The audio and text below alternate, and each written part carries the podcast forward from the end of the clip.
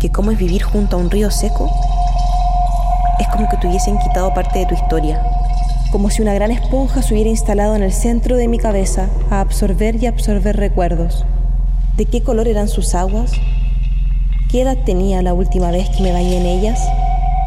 ¿En el verano de qué año dejamos de reunirnos para acampar en su ribera? Vivir junto a un río seco es pérdida. La memoria se agrieta y se convierte en polvo.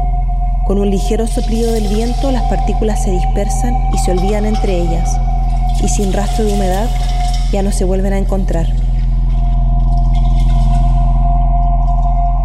Es como si te hubiesen privado para siempre de un montón de posibilidades y no pudieras hacer absolutamente nada para recuperarlas. Se siente bastante parecido a perder la esperanza. ¿Han tenido esa sensación? Un vacío seco.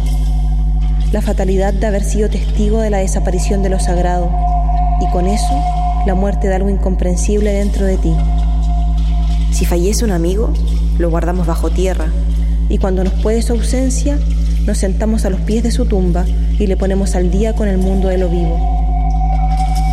Pero ¿cómo se despida un río? ¿Qué palabras se le dedican? ¿Qué ceremonia oficiar? Con su cadáver extendido entre basura y cemento, el cauce reseco es una herida abierta que atraviesa la ciudad, vestigio de la abundancia de otros tiempos, recordatorio visible de la vida que estuvo y que fue.